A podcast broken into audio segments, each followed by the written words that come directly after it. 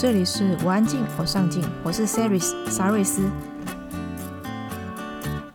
你喜欢写作吗？你想要经营自己的自媒体吗？如果你已经开始写作，是不是也曾经遇到写作没灵感的时候呢？那你还记得是怎么度过写作瓶颈的吗？今天的来宾是一位自由撰稿人郑真山，他同时也是一位性教育讲师。所以节目我们会以写作即兴教育作为上下集内容。今天的节目我们会聊到自媒体该如何找到自己的定位与主题，写作没灵感的时候该怎么办，如何在写作时找到读者的痛点和爽点，如何培养写作的习惯等等。如果你是一个完全没经验的新手，也想要经营自媒体的话，也欢迎你来收听今天的节目。如果想看这一集的文字稿，请在网址上输入 c e r y s 点 c o 斜线郑真山，或者加入我们的脸书社团“我安静，我上进”，就可以找到我们喽。你准备好了吗？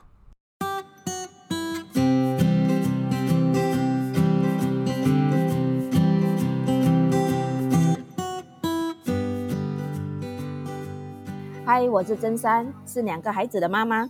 去年就离开朝九晚五的工作岗位，然后进入目前时间非常弹性的斜杠生活。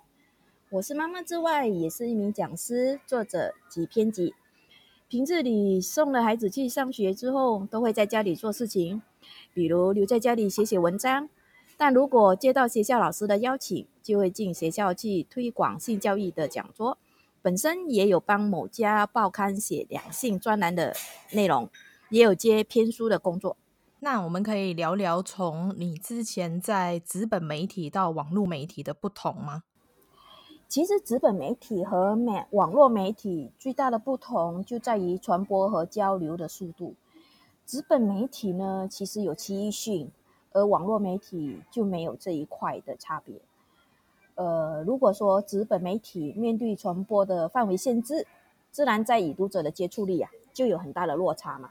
所以你有发现到吗？现在许多的纸本媒体，除了纸本刊物，也会经营网络上的一个营运。嗯，对。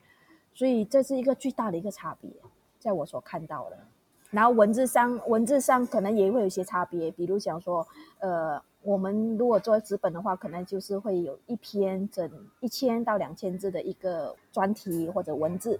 可是，在网络媒体上，我们在写文的时候就要控制。八百字以内或者更短，因为什么？现在能阅读和限制在手机的那个尺寸嘛，嗯，对，所以就会也不能太长，太长没有人愿意看，而且很多人不喜欢按下一页、下一页、下一页，所以精简的文字在网络媒体上是比较有特色的一点。你后面要爆炸了，一直在滴滴滴，有吗？我、哦、滴滴滴，我在想你那边在煮这东西啊。那你可以跟我们聊聊之前你在当主编的时候，呃的工作内容有哪一些，跟我们现在流行的小编有什么不同吗？其实是两码事。其实简单的说，就是说主编就是全体编辑人员的一个领导者，一个 leader，他是负责安排编辑人员，确定编辑分工的一个工作。他下面有很多的编辑嘛，嗯、然后。主编其实是要确定的是出版刊物的大方向是在哪里，主题是什么，然后要写一个序，然后决定刊物的封面啊，你的版式要怎么跑啊，呃，再来就是钉装订的情形是要如何，甚至于我们还要做一个东西，就是说主编还要去和其他的部门，如广告部、美术部、行销书刊的部门、人事部做一个协调的工作。在啊、呃，白话一些的说法就是。主编本身的工作就是一个行政部门里面的领导者和协调者，而在网络上的小编或者是一个大家简单的说编辑的工作，本身其实就是需要管理的是自己的文字的功夫和与主编做协调交稿的时间就 OK 了，所以两者的那一个呃工作分量是有点差别，也不大一样的。那如果以现今大家很流行的自媒体，因为我们每个人都可以去做自己的自媒体。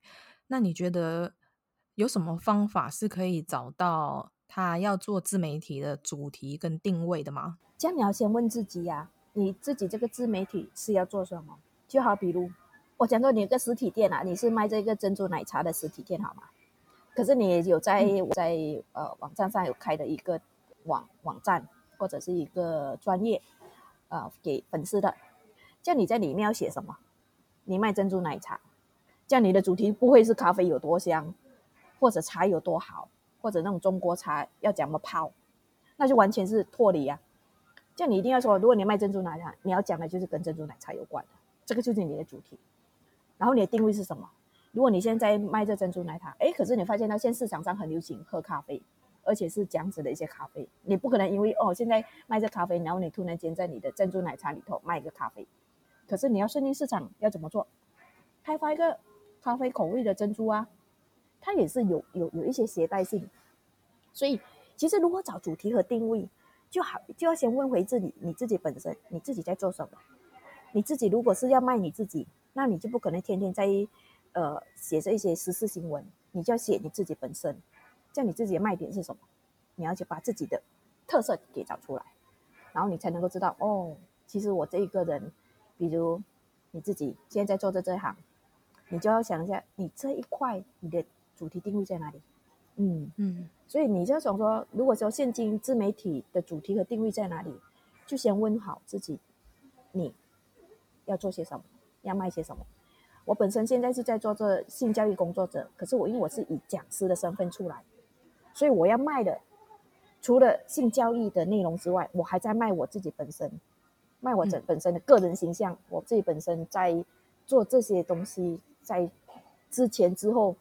的协调工作，还有我在整理工作的一些情形，这些都是我可以跟我的粉丝分享的，然后给他们知道我在这里面我遇到一些什么状况，这个就是我的主题，我的定位在这里。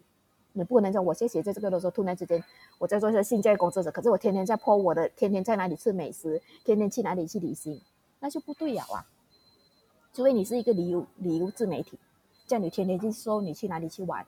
那就对了，嗯，搞清楚自己本身是要做事的，要朝着哪个方向去，自然你就找到你的主题的定位。嗯，那写稿的人有时候多少都会遇到没有灵感的时候，那要怎么去面对不知道写什么的时候，应该要怎么办？有什么方法？老实说真的啦，主编也是永远会没有灵感的。什么叫灵感？灵感其实我们用一句话说：“巧妇难为无米炊”嘛。你再厉害的一个厨师啊，如果你没有一些材料，你也是煮不出色香味俱全的美食。所以，其实我也常常就处于一种所谓没有灵感的状况底下，然后那个大脑是一片空白的，盯着一片空白的电脑荧幕在想：哎，我我这一期的主题，我这一期的那个大方向在哪里？我是也是没有的。可是我有个经验可以分享给大家，那就是不要想太多。先动手写就是了。其实有时你的那个写的一点两点一一一句两句，感觉上很少，可是有写再糟糕，也比原地在那边烦恼、生气或者一片空白来的强，对吗？所以我嗯，通常是会有一个状况，就是我先写，就是我脑脑海里面先想到一些，可能这个不是我灵感，可是就是。我觉得才会是一个 get a point 的东西，一个点子。这个点子可能呃，就刚好是生活里面有了，或者是刚好是我刚刚跟着朋友聊天的一些话，我就先写下来，然后再延伸，我就会做什么事情，我就会翻书，我会上网四处去浏览，找更多的资料来看。现在在这样子的状况里面，它就会去充实我的文稿。所以，其实所谓的灵感哦，还是建立在哦，撰稿人本身的脑里头有多少的资料在手，然后将自己之前不是很完美的日日文字，那继续去加强它，然后往往这个字在文字从不见得会很好，慢慢慢慢，哎，它也不见得会输给所谓有灵感的点子或者文章哦。这个是我一些经验之谈，所以我常常不会去做那种说啊，我没有灵感就，呃，在那边想，或者是在那边生气，我就先开着电脑打一打，看到什么就打一打，先收集放这，然后才来开始在找资料，逼不出来的。老实说真的，那你有一个特定的写作习惯吗？我啊，嗯，我是习惯是每天都会写一点，不见得一定会 po 上网，我会长短不拘，嗯、可是我会写一点写一点，可能我。啊，我的习惯是储存在我的手机的那个文字档里头，或者是你们也可以习惯就开一个档案，就专门放一些你自己写的一些的文字什么，然后你只是放在那里，其实用到不知道，这个时候就会我就会，这个就是我刚才说的，你没有灵感的时候，可能这个东西就会是一个启发你一些点的一个方法，然后，嗯，当你看到好的文章的时候，再把它记录下来。因为我们现在当下看到的文章，嗯、看到感动的文字，当下的感动，你没有记下记录下来，你过了一段时间，你即使你脑海里面想到，哎，我那时好像有看到一段这样子的文字，可是你想不起在哪里看到，然后你也想不起整句整句文字是什么，你要引引经据典啊，你都没有办法，所以记录下来。这个习惯可以帮助我们在没有灵感的时候，可以写得出文字来。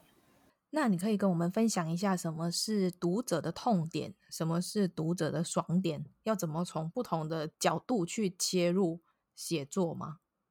我从我拿我之前帮一家电商公司做文案起先这个顾问的工作来谈好了。嗯，好。我这一个电商的朋友，他自己本身有几个。不同商品的购物台，他有卖大码女装的衣服，他有卖环保内裤，他有卖母婴用品，还有风水产品。所以你看哦，其实他的每一家的购物台的那个网站卖的东西都不一样，而且是很很阔。可是这些东西我不能够呃用，不能说啊，我用一个文字可以用在四个平台。就举个例子好了，我举大码女装。你看呐、啊，你想想一下，这个市场主打的主题是什么？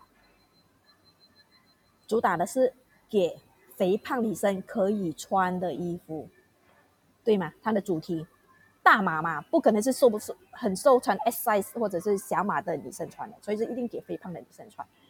像这个产品的痛点是什么？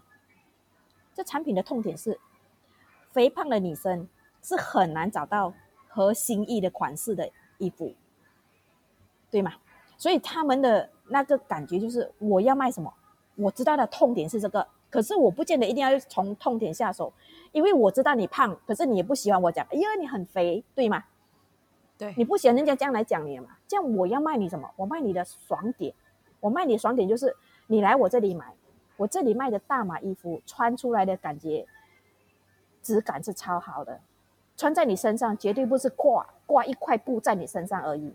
所以，我现在卖给你的爽点是，我们卖出去的不是衣服，而是你的自信心。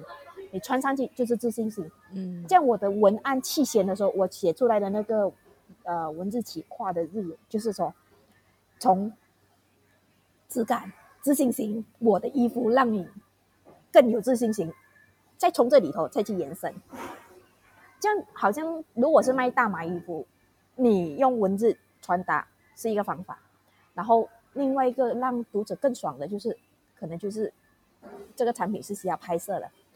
像你拍摄的这个衣服的时候，你卖大码衣服的时候，你会去找一个模特是瘦瘦的，你一定最好的就是找一个身材很丰满，甚至是肥胖的模特。那么你文字就更添那个说服力。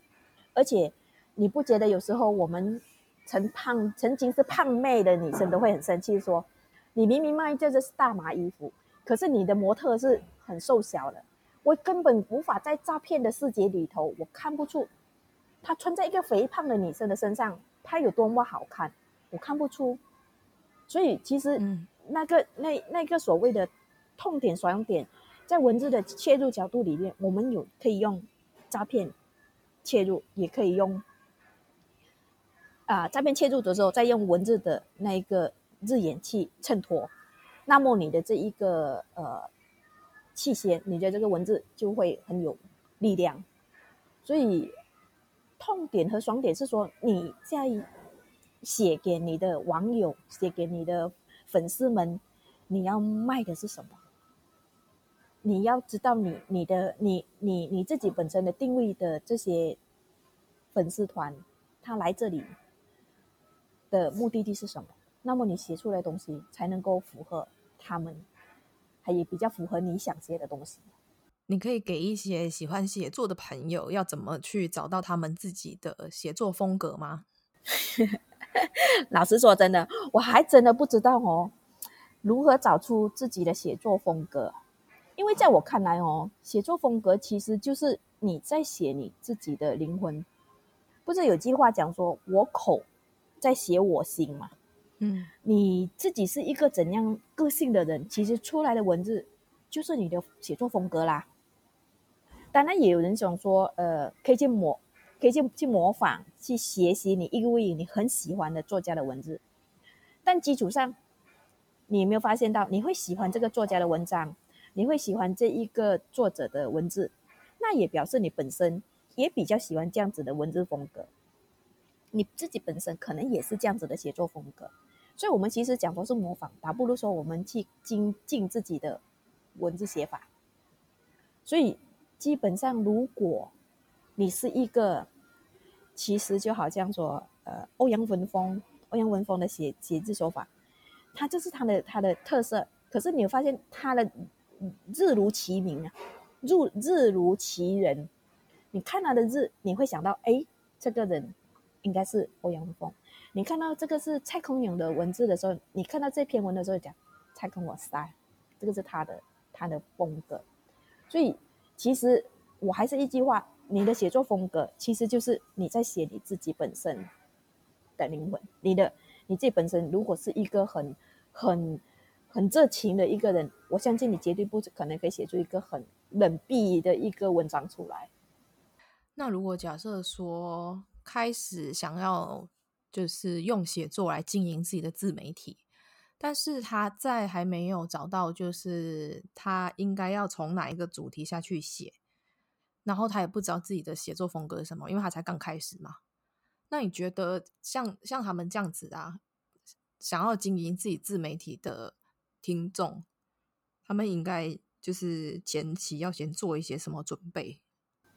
最少，如果说你你现在问我的这个问题是说，嗯，我认识某一个人，我知道他是在，呃，他可能是在化妆是很行的，或者是说他是呃很有摄影的能力的，那么他要经营这个自媒体。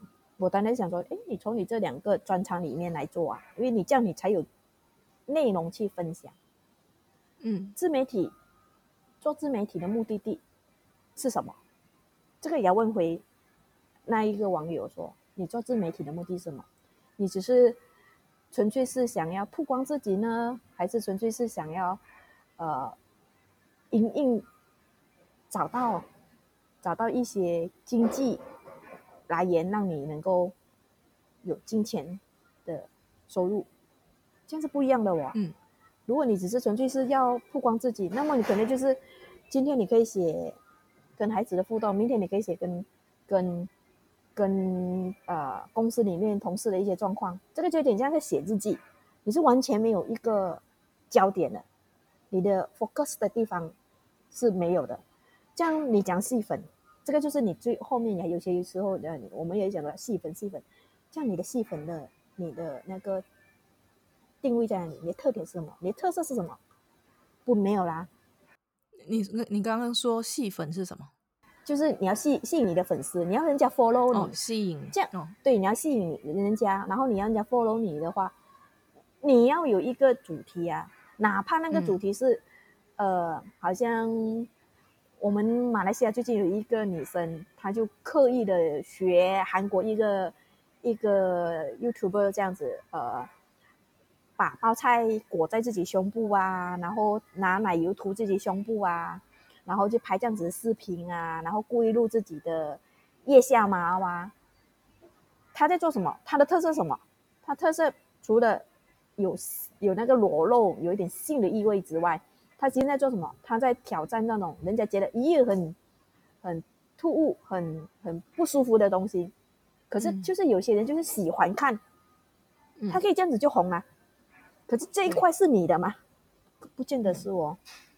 嗯、所以就是说，当一个人他要做一个自媒体，或者他想做一个网站出来，他自己要先了解自己先。你自己本身有什么专长，有什么一技之长可以做？如果你没有办法，自己都没有办法回答自己。这样你下来的整个定位点，还有你整个找的主题的话，基本上是找不出来的。嗯，怎么说？就是你要先了解你自己，嗯、除了你的个性，你要了解你擅长做什么，你会知道你做哪一些事情是你比较耐得住性子。就比如说，你觉得你想要写作，啊、但是其实写作的过程是一个很漫长又很寂寞的一条路。就是，对呀，像我们刚刚说，如果没有灵感的时候，你就是要过得了那一关，因为这个情况是你也许你会常常去面对到的。嗯、那如果你都没有办法在那个写作的过程当中去熬过来，那就当然不建议你是用写作去经营你的自媒体啊，对吧？对呀，对呀，就不能说是看到别人做什么好看，或者是别人做什么可以吸引别人，然后你也跟着去做，就会变成像你说的那个女生。她做的事情只是在跟风，嗯、在模仿，对呀、啊，所以就好像呃，最近也不是流行什么吃吃吃吃很多很多大食这样子，大量吃这样，像中国的那几个 YouTube 不是一直在做这个事情嘛？可是我我们这些看了，可能觉得说，好像也没有什么，呃，也没有什么传达什么呃人生大哲理，也没有什么生活意义，就是看你在那边。吃的狂吃猛吃，然后吃的毫无仪态之外，是真的感觉不到你到底要传达什么。可是就是有人要看啊，所以你你讲说这个市场价值在哪里？除非你有本事叫个大胃可以真的这样来吃，这样你要做这个事情吗？然后这个目的是什么？它可能产生的人人流来看他的东西，可能他的那个那个地那一个空间，可能他可以吸引到一些广告进来。可是这个是长远嘛，这个要自己去衡量。嗯，那你呃，我们可以来聊聊你当初为什么会想要念人类性学硕士，是什么原因想要让你从编辑投入到这个性教育的领？嗯，这要从我还在呃杂志社做主编的时候说起来的。我那时所编辑的杂志叫做《少年月刊》。是一本青少年读物嘛，那么里头呃一定要涵盖的就是希望是有跟性教育有关的，所以就在杂志里头制造了两页，是专门给青少年回答青少年性教育的内容。那么这一块的内容，我就会去找一些专业的文字工作者或者文字作者来写。也因为这样子的状况呢，我就接触到马来西亚性协会这个团体。马来西亚有一个叫性学会的，一个专门推广性教育的一个团体。因为我认识了这一个团体，也这个机这个因因缘际会下，我就刚好呃，台湾高雄树德科技大学就在二零一五年在马来西亚开办了境外硕士班，然后我就在上这班的时候就去报读了。就边上班边读书边哺乳小孩，然后就还算蛮顺利的去完成了我的论文，然后也拿到我的硕士文凭。其实呢，虽然读完了，可是我毕业了三年后哦，其实我都没有在这行里面，我有整整两年的时间都是在电子商务公司做着顾问的工作，在帮他们写文文化文文案期限的。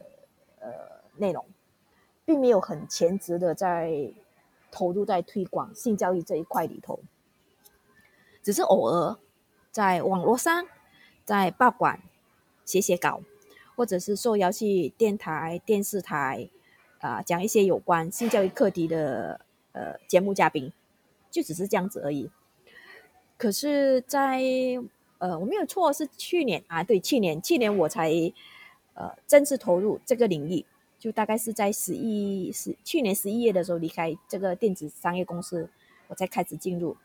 因为那个时候就一直觉得说，呃，里头的工作并不是我很喜欢的，我并不是很喜欢写这种商业的文文字，我还是想写一些属于我想写的，呃，无论是性的，还是说呃比较跟感情有关的，跟亲子教育有关的文字，所以。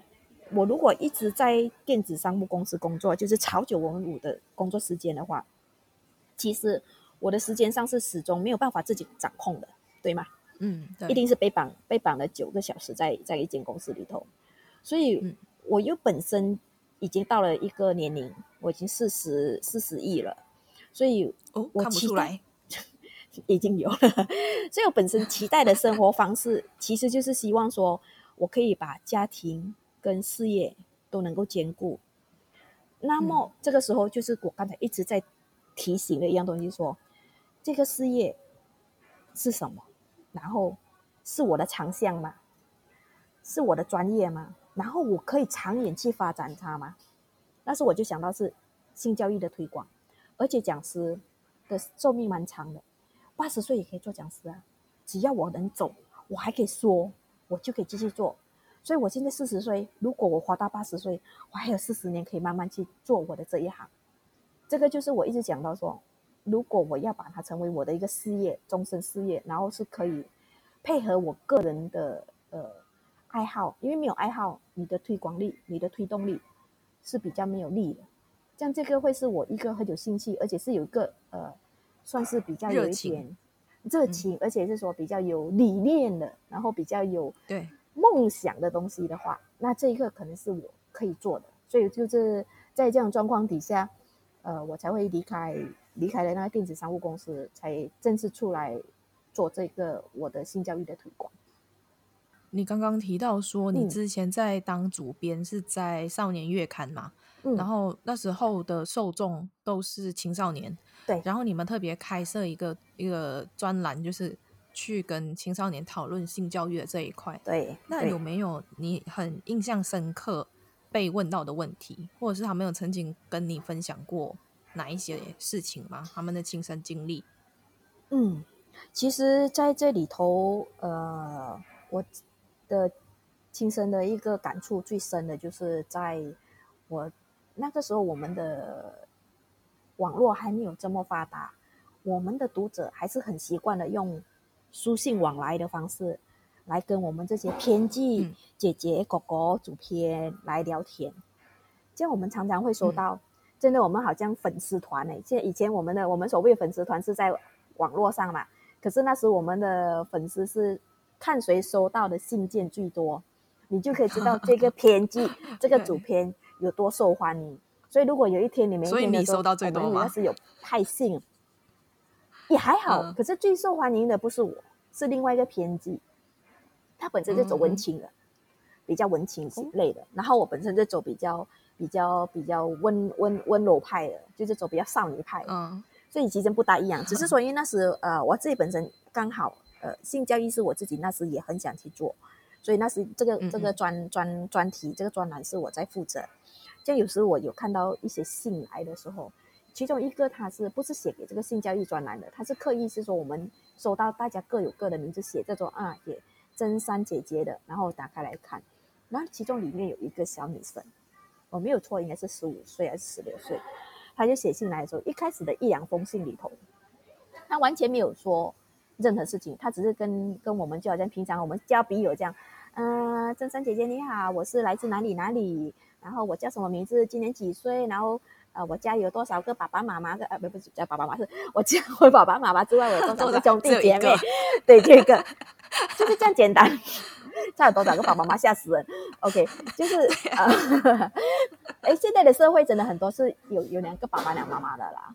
OK，我们撇开这个不谈，就是说他在里面的前面一两封信里头，他的内容都是比较普通了，我们加笔友的写法，等他熟了，比较熟悉了。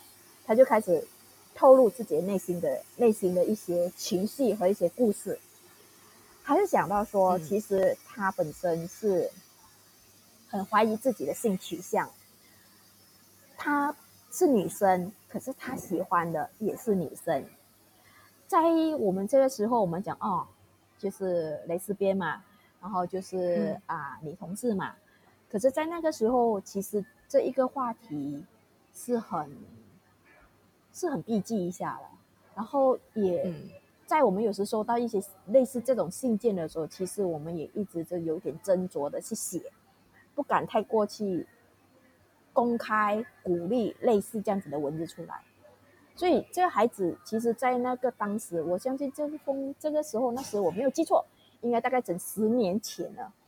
那时那孩子的状状况就是，他写这些的时候，他到最后就说他喜欢上一个学姐，可是他完全没有剖露自己的感情，只知道他很喜欢他，他一直做一个小跟班跟他在一起，但他自己内心里面，他自己觉得自己是喜欢。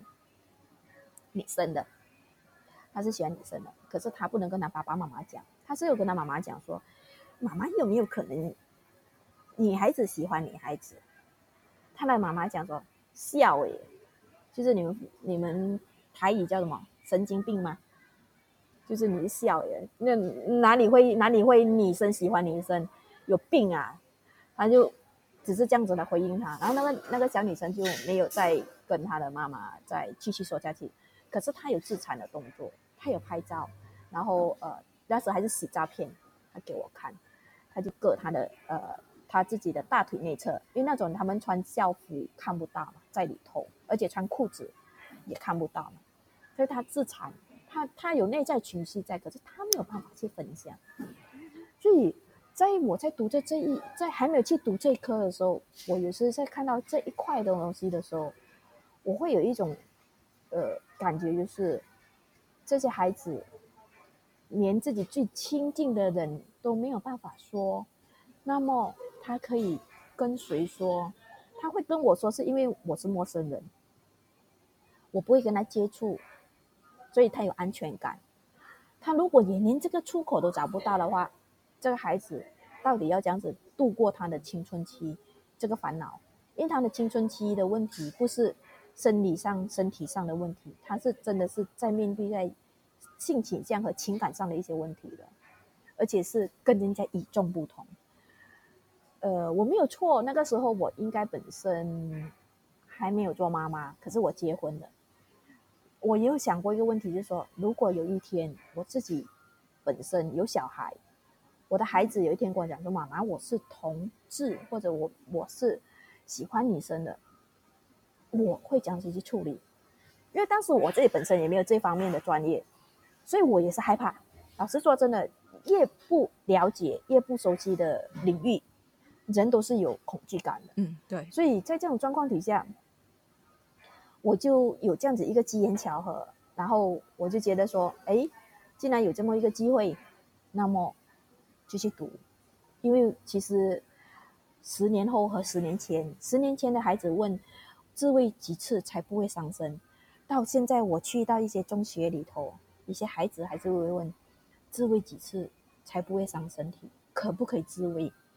这问题好像都没有办法成为一个很普及的一个科普的一个答案。这个是其实是蛮、嗯、蛮令我蛮惊讶，或者是说也蛮有使命感，就是说我应该要把一些比较科普的科学性知识给。传递给孩子，最少他们父母亲在没有办法给予他们一些知识的时候，可能那一天我进入他的学校，我给了他一个信息，可能就可以帮助他安心下来。不见得说可以完全帮助他，可是最少他会安心。哦，原来我没有生病，我是正常的。他们只叫同理嘛，所以我是觉得说这一块就是我在呃。在从事这我自己杂志主编的时候，跟孩子的对话里头，让我印象最深刻的一个个案。然后我跟这孩子后来，呃，最后其实我们大家都成为了网络朋友，就是面子书出来了嘛。嗯、以前有 Friendster 啊、嗯、Hi Hi-Fi 啊，嗯、然后现在有的面子书，他找回我，然后我们现在有再重新联回联络回来，也没有说非常好，呃，特别就是说成为非常好聊的朋友。毕竟我们有一定的年龄层年龄距离的。只是说，我知道他本身后来还是接受了自己的性取向，然后他其实有一个很要好的一个女朋友，就这样子，哦，这样很好啊。可是我的感觉上，我觉得感觉上是说，他其实是还是没有去剖露自己跟，跟他没有跟他家人，还是没有跟他家人剖露。可是最少是说，他已经可以这个年龄，他已经开始有的去很好的去处理了。只是我是心疼他在那个十五六岁的那个年代、那个年龄的时候，没有人可以帮助他。那你刚刚提到一个说在中学。呃，受邀到学校里面去当那个性教育的讲师，那有一些同学会问到你说一些比较隐私的问题，嗯、比如说，嗯、呃，一天要自慰几次才算正常，或者是自慰是不是一件正常的事情，嗯、或是什么？嗯，那你觉得有什么，有哪一些问题，除了这一个以外，是很常被问到，但是你觉得有一些观念是需要被纠正的？我觉得自慰是应该是连孩子还有父母亲都会很担心的。嗯，甚至于上次我在跟父母亲谈孩子性教育的时候，因为我们其实，在孩子呃一些小朋友，好像我我家的小女生，他们本身五岁的时候，五岁哦，他也会用手或者用脚做脚，或者是小枕头去摩擦自己的下体，嗯，这是自慰的行为啊。对，如果你没有理解说这个是。人类自然的一种一种一种行为的话，你会很害怕。我家孩子怎么了？是不是看到了什么东西？呃，视频或者是接受到一些不好的信息，所以他会有这个动作出来。可是如果你去慢慢去了解，是说，其实我们孩子在 baby 的时候，在一两岁的时候，就好像我自己本身现在孩子很大了嘛。可是在我自己在照顾小 baby 的时候，我把孩子的尿布一脱下来的时候。那小那个一岁的女儿就直接把手放在自己的下体去动它，嗯，他这个动作是为什么？因为他好奇，他去接触、触摸，然后这个触摸让他觉得舒服。你舒服的事情你会去做嘛？对吗？你觉得开心舒服你会去做嘛？所以他觉得舒服，叫他去做。可是如果这个动作下去的时候，我们是不是要去阻止？其实我们阻止的理由又是什么？其实，父母亲阻止理由是怕你的手干净嘛？你的手有没有尖锐？或者你你你你来接触你下体的物件有没有会伤害到你的下体？我们考量的是安全性。如果你把这些安全性的处理了，然后我们再跟孩子讲说，这个事情这个动作是不可以在公众面前做的。你要做，你在房间，你在厕所，你 OK，可是你不要在外人的面前。我们让孩子觉得说。哎，这个是舒服的。一个正常人不可能天天在摸自己下体的，对吗？他只是会有在一个呃，他想让自己舒服，然后或者是他心里内心有焦虑。所以我们有时也会跟父母亲讲，女孩子是不是内心有一些焦虑问题？比如说，你们父母亲有没有感夫妻感情有一些状况，或者他在学校是不是有一些状况，让他用这个行为去让他去抒发他内在的焦虑。所以我们会去找。理由找原因，然后去处理它。可是我们处理的方式就是说，隐私照顾，然后安全性照顾，就这样子。这个是我们对自慰的一个、嗯、一个一个一个传达。然后如果你讲说这一块，另外一个是什么？就是胸部的大小啊。其实每些女生哦，没有胸的时候就很喜欢有大胸，可是当你胸很大的时候，你又一直很嫌自己的胸太大。所以我们常常觉得啊，我的也。可是为什么？因为有时候我们在学校里面，我们的孩子他们没有学会尊重他人，他们会为那些大胸的女生取很多的外号。对，我自己小的时候也是被取呀，很难听啊。我因为我自己本身也是早发育的一个女生，我是四四年级的时候我已经开始发育了，嗯，所以我大概五年级我已经来月经了，所以你可以想象一下，我已经开始有胸部，在全班女生都还是平胸的时候，哪怕我的胸并不很大，可是因为我跟人家不一样。起花名啊，嗯、什么呃鲁流山啊啊大飞山啊，一大堆的那种名字出来，然后他们会一直盯着你的胸部来看，所以孩子他们都在面对什么？嗯、其实跑来跑去跑不远的，对于胸部啊，对于自己的那一个呃自慰啊，然后就是月经来的时候，为什么我来月经的时候今天来，下个月没有来，就是都是跑不远的，老生常谈的，然后就是几岁谈恋爱？早恋。有点蛮让我蛮开心的，就是说，马来西亚现在的中学生、中学一些中学开始可以接受我们进去跟孩子谈跟恋爱有关的课题，所以，嗯，最早这个是以前我们的以前我们写作文是什么？为什么中学生不可以谈恋爱？你有写过吗？我没有哎、欸，没有啊，你很好啊。我以前的学校，我，我们以前学校老师是呃，直接直接开一个主题。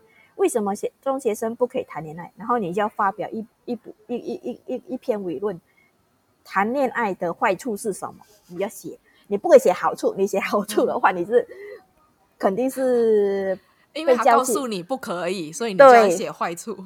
对，所以就大概都是在了这里，感情还有就是生理上的一些状态，这是在学校里面常被问的一些问题。嗯嗯。嗯那现在呢？你觉得现在有不一样吗？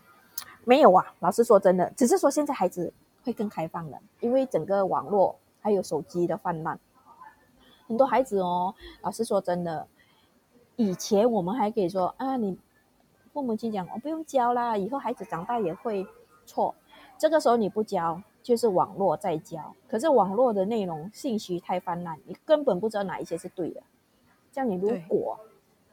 不教孩子看到错误的信息、错误的示范，这个就会产生一些的问题了。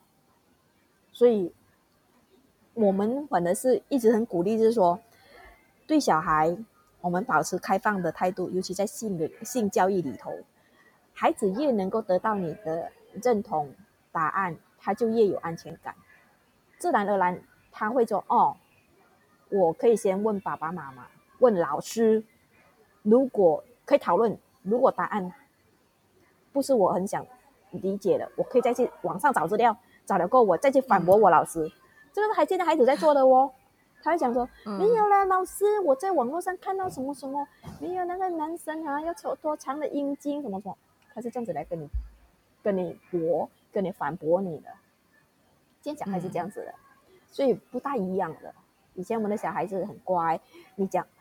A 他不会跟你讲 B，现在孩子你跟他讲 C，他会跟你讲 F、D、E，这是他们的差别。现在的中学生还是小学，嗯、他们会有呃一个科目，或者是会有定期像这种性教育吗的科目出现？有啊，其实现在的呃小学一年级到六年级都有一些性教育的内容在。呃，他们那本书叫做《呃生道德与生活技能》，我没有记错的话，那本书应该是叫做《道德与生活技能》，里面有教一些呃青春期身体的变化、生理的改变，然后就是一直强调性侵、防性侵，如何防预防说被被性侵害啊什么。所以有一些内容在里头的，这个是我们看到非常开心的一点。可是就是说，嗯嗯，呃，会比较比较表面，不会讲的很深入。嗯，就像我一样有进华小去跟他们谈，呃，性教育的内容，他们已经在学校里面学了，可是他们没有深入到是说，比如讲说，女生你的下体有几个洞，他们是回答不出的。然后。生孩子的时候，那个洞口是哪里？他们也是讲，嗯，屁股洞。有一些还是会这样回答。我们虽然有时会说，会会在一些课本里面有，可是他们不会说到这么这么深或者这么专业。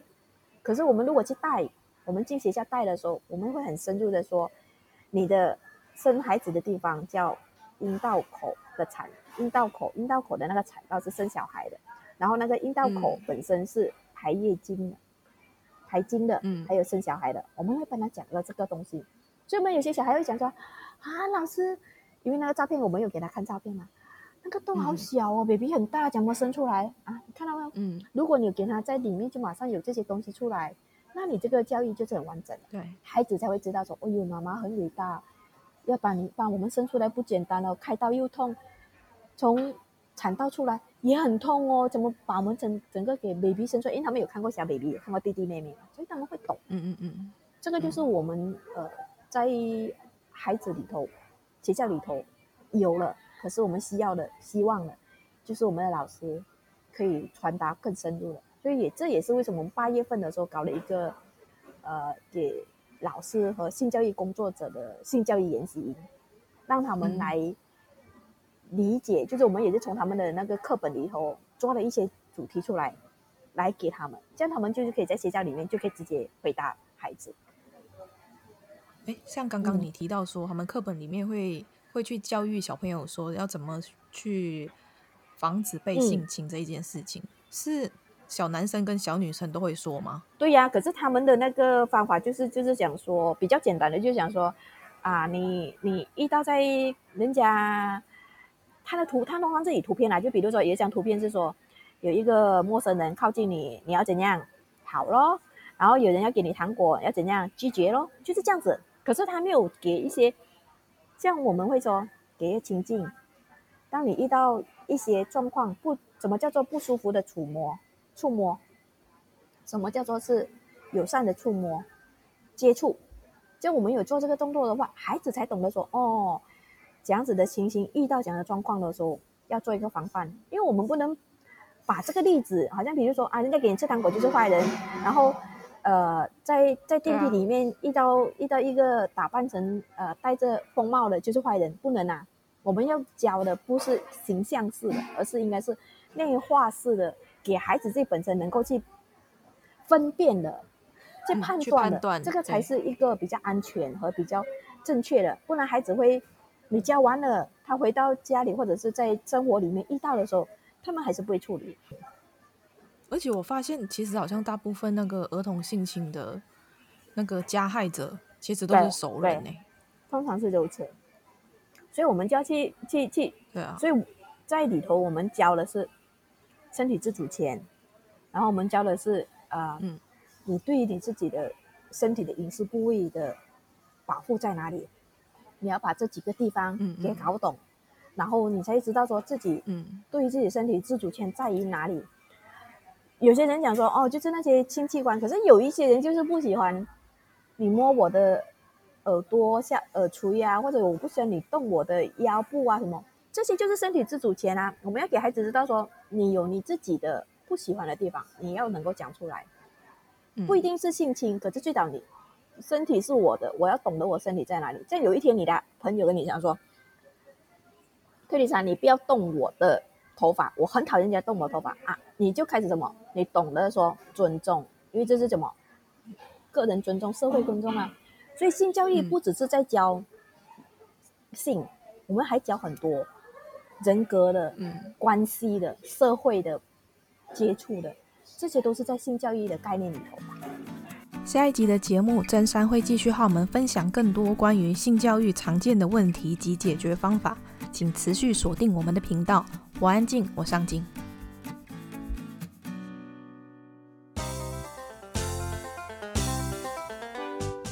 你希望自己拥有哪一种超能力？飞起来。感受做小鸟的滋味。你最常在 WhatsApp 里面用哪一个 emoji？笑脸。你曾经收到最好的礼物是什么？飞机票。你在生活中遇到最美好的事情是什么？睡到自然醒。有什么事情是你一直很想做却没有机会实现的？减肥成功。别笑，那你不要叫，不要笑，不然我就一直笑。你觉得生活里最重要的事情是什么？平安。有什么事情是你没有办法忍受的？无聊的对话。你宁可让全世界的人认为你很有才华，还是长得很好看？长得好看啊，因为才华是很多人的定义是不一样的。我觉得我有才华，人家不觉得我有才华。哦，对不对？嗯。可是好看是有个有个标准的。目前为止，影响你最深的人是谁？呃，小学华文老师。五年后，你希望成为什么样的人？健康然后喜乐的人，你希望拥有更多的时间还是金钱？金钱，因为能够用钱来解决的生活杂事，就可以节省时间。你宁愿在你的生活中有一个倒带的按钮，还是一个暂停的按钮？倒带按钮，暂停来干嘛？暂停又不能改变事实，可是倒带的话，我可能还可以回去做一些的改变。如果你有和动物沟通的能力，你想跟什么动物说话？最讨厌的蟑螂。因为我一直都觉得，为什么我每次看见你的时候，你都要往我身上飞？可以选择飞走吗？或者不要给我见到吗？他说：“为什么你不飞走，就是要飞过来？对呀、啊，而且我常常是我先生不在的时候他就出现，我先生在的时候他就没有。如果有机会接受邀请上台演讲二十分钟，在毫无准备的情况下，你想跟大家分享的主题是什么？家庭性教育非常重要。如果只剩一个月的时间，你最想要做什么？和所有家人朋友出来吃饭喝茶。如果你讲一天，我还有更好的回答。那如果只剩一天呢？如果只有一天的话，就尽情的跟老公做一天的爱。你 一一大早就给我，就剩一天啦、啊，要好好把握。